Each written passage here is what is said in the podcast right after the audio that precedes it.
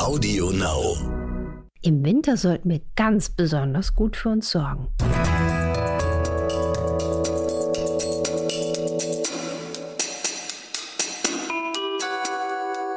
Dr. Anne Fleck, Gesundheit und Ernährung mit Brigitte Leben.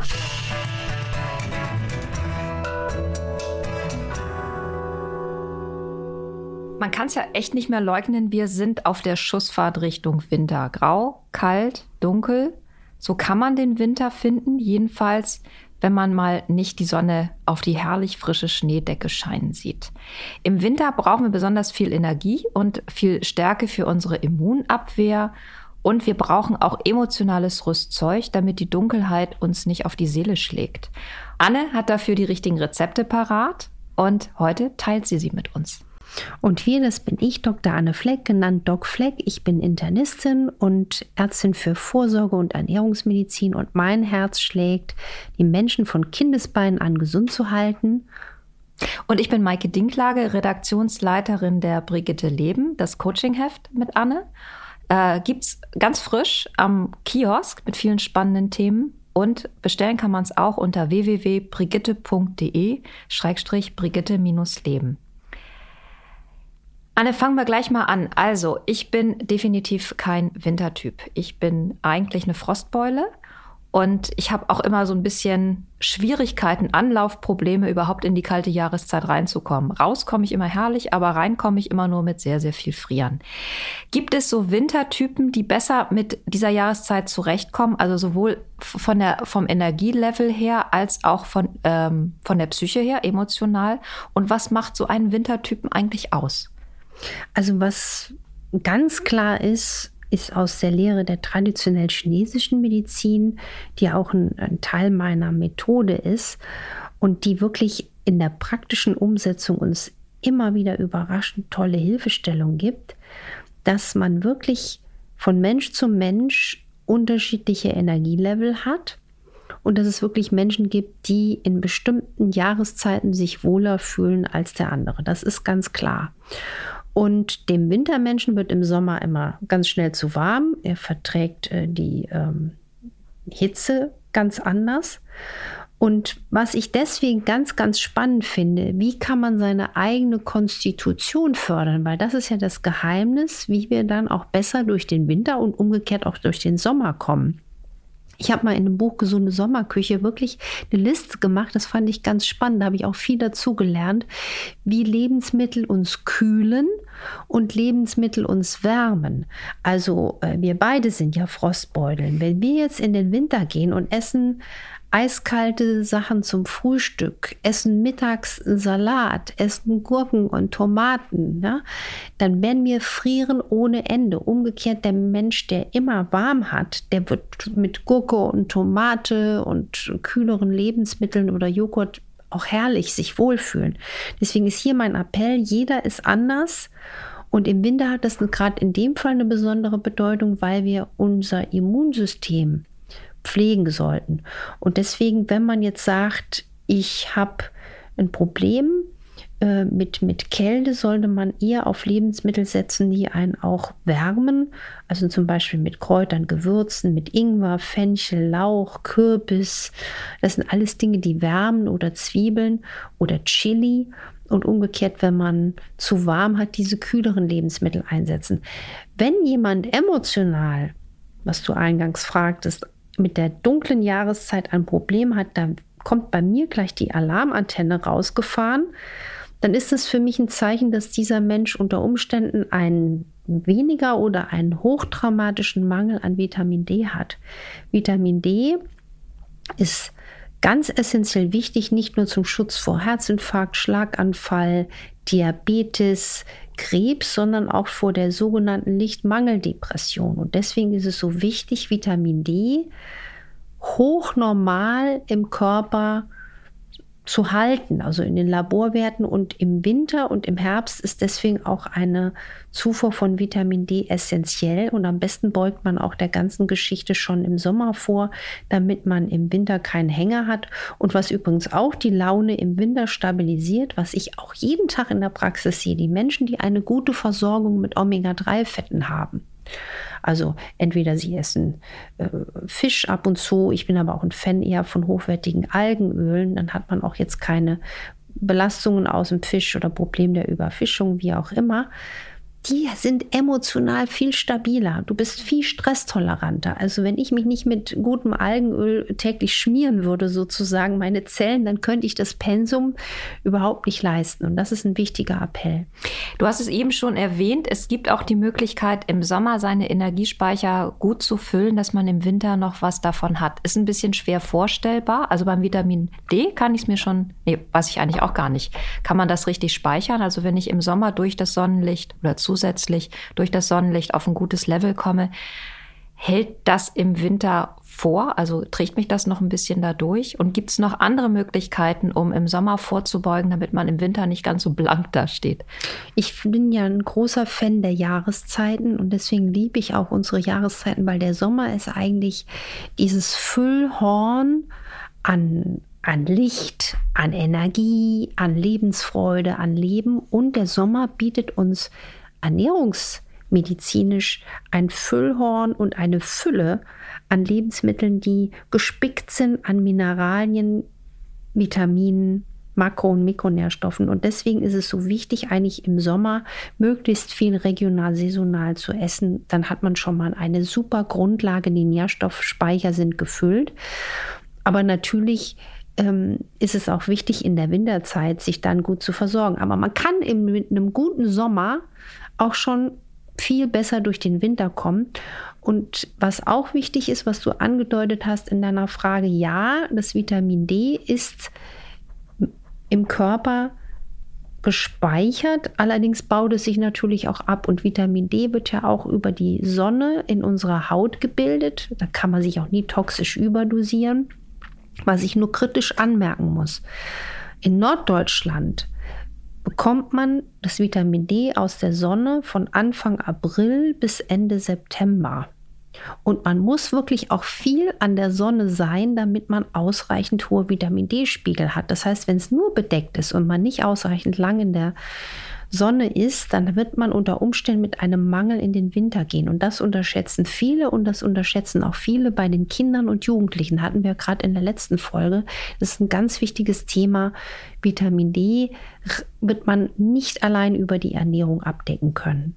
Was sind denn so die guten saisonalen Vitaminspeicher oder Spender im Winter? Also mir fällt jetzt spontan der Granatapfel ein. Also was natürlich toll ist, ist Vitamin C.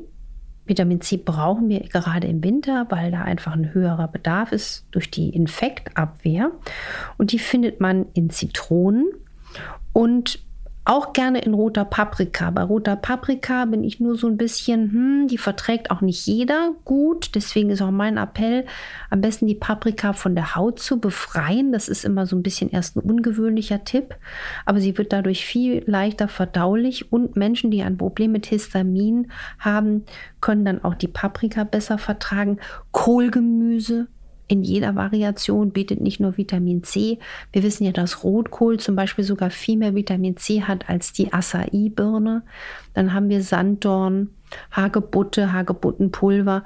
Und ich bin ja der allergrößte Fan von Petersilie. Die glatte Petersilie wird so unterschätzt, die kriegen wir über, überall. Und die ist ein Füllhorn an Vitamin C, die bietet Vitamin A, die bietet das Spektrum der B-Vitamine, die bietet Vitamin E, die bietet Eisen, Mangan, Phosphor, Kupfer. Leute, Nur die glatte oder auch die Auch äh, die gekräuselte, wenn man gekräuselte gerne isst. Ich finde, die macht mir so ein komisches Mundgefühl. Da ist für mich wie so ein Stacheligel im Mund. Das ist mir egal, aber ich möchte hier heute eine Lanze brechen. Leute, esst Petersilie. Gerade Frauen haben ja noch mal ein anderes Temperaturempfinden als Männer und frieren auch viel schneller. Was hält uns denn von innen warm? Du hast es eben schon gesagt, es gibt bestimmte Lebensmittel. Ich glaube, das kommt auch sehr stark aus der traditionellen chinesischen genau. Medizin. Sag noch mal ein paar Beispiele für Lebensmittel, die uns wirklich von innen wärmen. Also der Ingwer, Ingwer-Tee fällt mir dazu ein.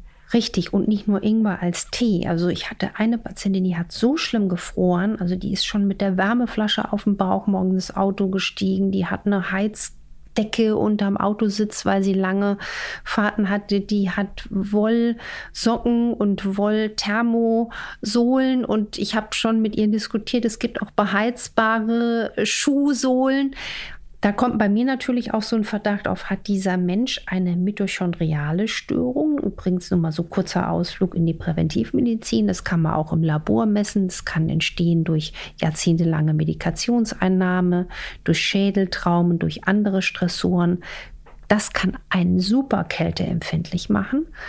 Und dieser Patientin habe ich einen Tipp gegeben, ja, Ingwertee, aber die hat auch immer jetzt ein paar Scheiben Ingwer frischen Ingwer geschnitten dabei und die kaut den. Das ist natürlich jetzt wirklich so ein bisschen, ich habe das selber auch ausprobiert, grenzwertig, aber das ist so ihr, ihr kleines Heizkissen im Mund.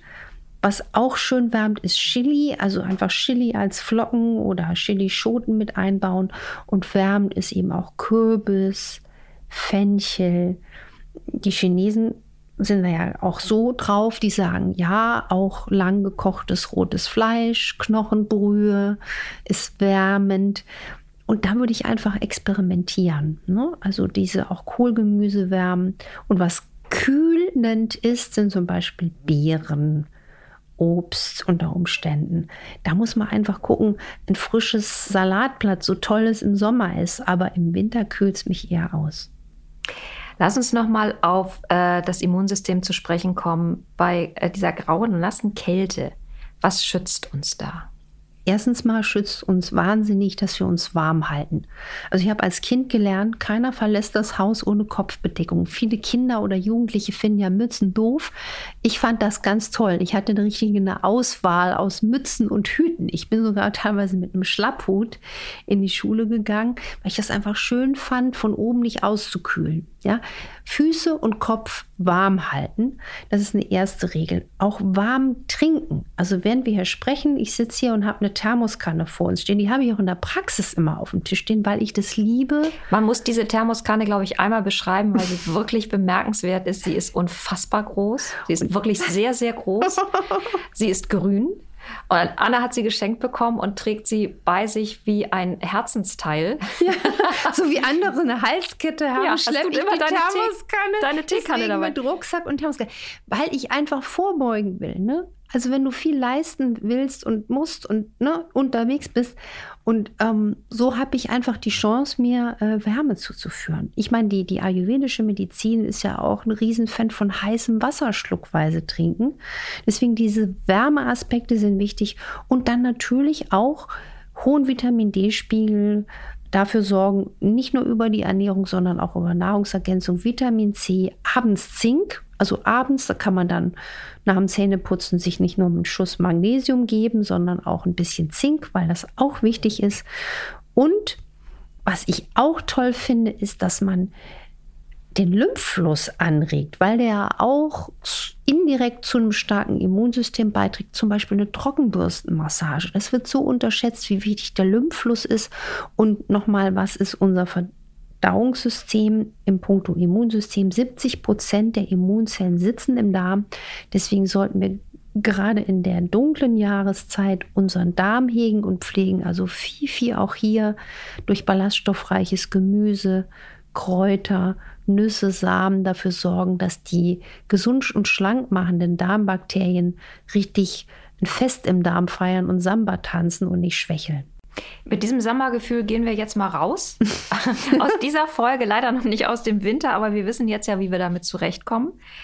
Äh, vielen Dank, Anne. Das war spannend. Äh, es war eine schöne, schöne, äh, es waren einfach schöne Tipps dabei, die, glaube ich, jeder auch für sich und jede für sich umsetzen kann. Wenn ihr auch begeistert seid, dann abonniert uns auf Audio Now und auf den anderen Plattformen, bewertet uns auf iTunes, schreibt Fragen weiterhin fleißig an infoline.brigitte.de. Und äh, nächste Woche sprechen wir über Weihnachtsplätzchen und wie man sie auf gesund tun kann. Das geht nämlich. Und wir freuen uns auf euch. Wir freuen uns auf euch und wenn euch die Folgen gefallen, bitte empfehlt diesen Podcast weiter. Das ist ein Herzensprojekt von mir und verspreche euch, die Fragen, die wir heute nicht geschafft haben, die werden wir nicht vergessen. Die haben wir alle auf dem Radar. Bis bald. Tschüss. Macht was draus. Tschüss.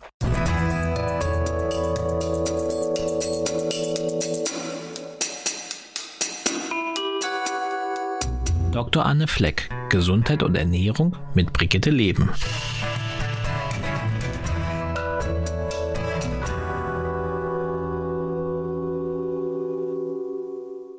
Hi, ich bin Katharina Schmitz und ich mache gemeinsam mit Mimi Sewalski vom Avocado Store und Paul Bethke von Lemonade and Charity einen neuen Podcast von Geo. Wer wird Visionär? Wir suchen die beste nachhaltige Idee Deutschlands und das in einer Podcast-Casting-Show. Ich würde mich wahnsinnig freuen, wenn ihr mal reinhört. Audio Now.